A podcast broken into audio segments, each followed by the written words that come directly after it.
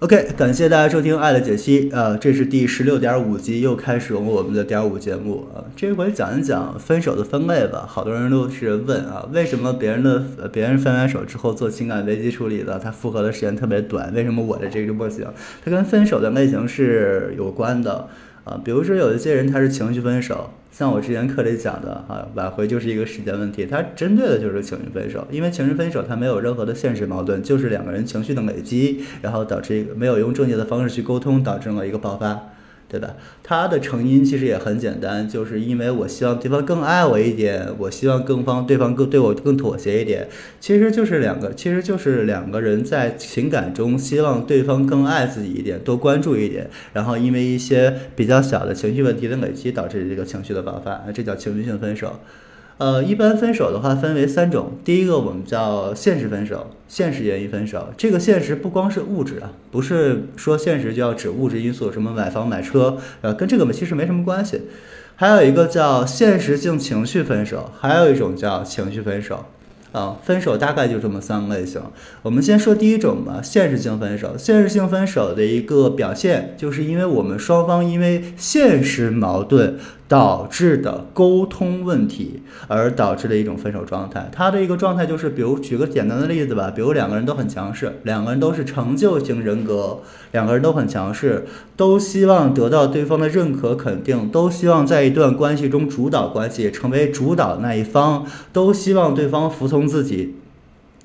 如果两个人都是这样的话，那么他在性格上，他们在亲密关系中的性格上就会产生不可调和的矛盾，因为双方的欲求是一样的。我希望你听我的啊，你希望我听你的，双方在这上面就发生矛盾。然后我们因为这种现实矛盾而导致了沟通问题，因为我们双方的诉求是不一致的。我希望你听我的，你希望我听你的，然后两个人之间就会有一些沟通上的一些冲突啊。而且这个冲突如果不可调和的话，就会慢慢把这种现实矛盾给它固化，然后最后分手。他的一个分手的表现形式就是双方都之间都会比较平稳，都会比较平稳，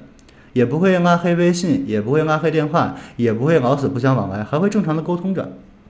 因为双方之间并没有什么过多的情绪。所以也没有恨意，也没有希望对方。一般我们情况下把对方拉黑、拉黑微信、拉黑电话，是一种很强烈的排斥情绪，并且希望这个情绪，希望用这个情绪来否定对方，来证明。比如说，你看我都把你拉黑，你让我生气了，你赶紧过来哄我。拉黑是有这么一个情，是有这么一种情绪在里边的。但是现实分手的话，一般这个情绪很少。我们两个之间可能因为一个沟通不畅，可能就分开了。分开之后，我们照常能够去沟通，甚至能去约会，能去玩。但是只要一谈到我们的情感问，一谈到复合这个事情，马上双方之间就会陷入到一个很尴尬的状态啊，这就是现实分手。所以说，在现实分手，我们处理的一个情况，一般都是把对方恢复到一个舒适感的状态，就是维持到一个能正常沟通的状态，正常沟通、正常约会这么一个状态。这个处理的原则就是，只要你不惹对方，只要你不让他烦、不闹，你干嘛都行。你这个原指导起来也非常简单，但是这种案子做起来很没有成就感，因为它里边没有任何的技巧性。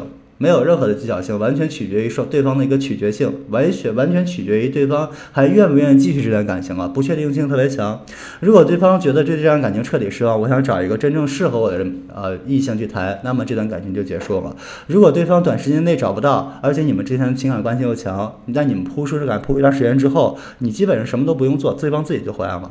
也就是说，在这种情感在现实分手的情感修复过程中，基本上没有任何的阶段性。它不像情绪分手，情绪分手是有阶段性的。哎，我们联系方式拉拉回来了，我们聊天变热烈了，我们可以一块去约会了。它是一段一段有阶段性的。但是在现实分手这种类型的情况下，是没有任何阶段性的。你们好像刚开始就跟没分手一样，能干嘛能该干嘛干嘛。但是只要一谈到分手的事情，对方很排斥。就是这么一个状态，所以说这个就是完全看概率了，完全看运气、看概率、看对方的取舍问题。我们能做的其实不多，在现实分手的时候，现实分分手的这种情况下，我们其实能给你提供的帮助其实不多。只要记住一个原则，不惹对方，保持惯性，保持沟通。啊，这时候错误的一点就是去断联，千万不要断联，因为你们俩还能正常沟通的一个很主要的原因就是我们之间的情感关系还在，情感关系在，习惯了在一起了。所以说，能够维持你们之后能能够我们唯一能利用的，也就是惯性。如果这时候你自己主动把这个惯性给脱离掉了，对方已经习惯了没有你的生活，那么对方会很快寻找下一段恋爱，开始下一段恋爱，明白了吗？所以说这个时候，第一跟对方保持接触，第二保持独立性，第三不要去惹对方，不要去作死，不要去发情绪，然后等待对方的取舍，等待对方的决定啊，这是一个最这是最正确的选择，记住吗？啊，这是现实分手。还有一个叫现实情绪，现实情绪就很有意思了。现实情绪是这样的，比如说还是拿刚才那个举例子吧，比如说两个人都很强势，两个人都很强势，但是有强势的一方呢，有一方是有一方在强势里面是希望你多爱我一点。这他是有一在内心中他是很缺爱的，希望对方爱他，但是又不相信对方爱的是真的。然后还有一方是成就型人格，他在爱你的时候是希望得到你的回应，得到你的理解的。哎，我给你爱了。比如说，呃，拿九型人格举例子吧。比如说一个助人型的人格和一个成就型的人格去谈恋爱，助人型是什么？我主动付出，主动去付出爱，但是我我付出的爱是希望得到对方的肯定回报的。但是成就型的人格会认为，哎，这是理所应当的，而且并不相信你给我的爱是真的。那两个人之间这个现实矛盾就产生了，而且这种现实矛盾会爆发出来情绪。为什么？因为它跟现实还不一样，跟现实矛盾还不一样。现实矛盾是双方没有完成自己的性格上的诉求，懂吗？他并没有，并不会把这个矛盾扩大成情绪上。但是如果说像两个人之间，我给你付出爱了。然后你也得到我的爱，但是你又不相信这个爱是真的，我就会觉得很委屈、很憋屈，然后就会爆发出情绪。你一跟他跟跟爆发情绪之后，他对方会觉得你凭什么给我爆发情绪啊？你给我你爱我不是应当的吗？两个人之间就会产生很深的一个情绪的爆发，会产生很激烈的情绪争吵。也就是说，这种分手是由于两个人的现实矛盾导致的情绪的爆发，明白了吗？哎，这就叫现实性情绪分手。他的一个分手状态一般都是跟情绪分手差不多，比如说拉黑，比如说电话拉黑、微信拉黑。但是他跟情绪分手不一样的点在这儿，拉黑完了之后，如果你想恢复联系方式，对方是一种完全逃避的状态。记住了吗？如果现实情如何去分辨现实情绪分手和情绪分手呢？他把你电话、微信都拉黑了之后，或者是即使你把这些联系方式都恢复了。情绪分手会去回应你，而现实情绪分手他是不会回应你的，采取的是一种逃避的状态。为什么？因为我的诉求在你这得不到满足，我对你是还是对你是有情绪的，对你是抵触的，所以说我又解决不了，因为我知道我改变不了你，对你是失望的。那么这个时候我只能用逃避的方式来解决问题。因为情绪分手是什么？我只是一点小事上得不到你的满足，但是我对你还抱有希望，我期待你过来哄我。但是现实性情绪，我已经对你没有任何的期待，我也不期待你过来后，我只是希望你不要再过来给我压力，过来烦我。这是两者的不同。那么这种分这种复合应该怎么去做呢？首先第一点啊，我们要积极的。首先第一点，如果对方把你拉黑了，这个时候你就不要急于的让对方把你的联系方式给你弄回来，找机会跟对方见面。啊，这个见面的机会是什么样的呢？一定是对方在大概三十分钟之内的时间，他不会离开这个地方。比如说在家，哎，你可以在家楼下等他，或者是约了个时间去主动的去寻找找机会去跟对方见面沟通。见面沟通，沟通的目的也很简单，就是我不是过来给你压力的，我只是期待我们之后能像朋友一样正常的接触。你也不用怕我，用这种方式先把联系方式弄回来。如果一次不行的话，那我们隔段时间再来一次，然后每一次。每一次每一次见面的时间啊，相隔大概七天到十五天之间，不要太短，不要两三天来一次。这样的话，给对方的情绪压力很大，因为对方这时候对你的认知，而以及对你的压力的认知已经很固着了，他已经认为你就是来给他压力的。如果你找他的时间太频繁，对方反而会更排斥，明白了吗？那这时候保持一个七天到十五天之间的概率，我觉得还是比较对方会比较舒服。然后这个是这样的话，慢慢你把联系方式拉回来之后，然后也通过这样的方式，通过联系方的方式，呃，七天到。十五天来一条信息，慢慢的让他，让让他对你的认知放下来，让慢慢的让他对你的认知慢慢去改变，让他放下对你的戒备，慢慢放下对他的压力，就可以了。啊，这是这种复合的一个解决方式。我们把两种现实型分手说完了。现实型分手在复合的时间上不确定，完全取决于对方的接受程度，完全取决于对方的接受程度。时间上没有办法确定，结果不确定，结果也是取决于对方到底最后会怎么去选择。啊，也许他觉得你们俩的关系太强，舍不得他回来了；也许他要找到一个新的，我想去尝试一下新的恋爱，去找别人，然后你们俩就真正的结束了。所以说，这种这现实性分手，无论是现实还是现实情绪，在。分手在我们复合的结果上还是时间上都很难定，而且这种案子做的很没有意思，因为中间没有什么技巧性，就是一个心态问题，就是一个心态问题，还有找节点的问题。然后我们说第三种就很有意思，情绪分手。情绪分手说白了就是俩小孩打架。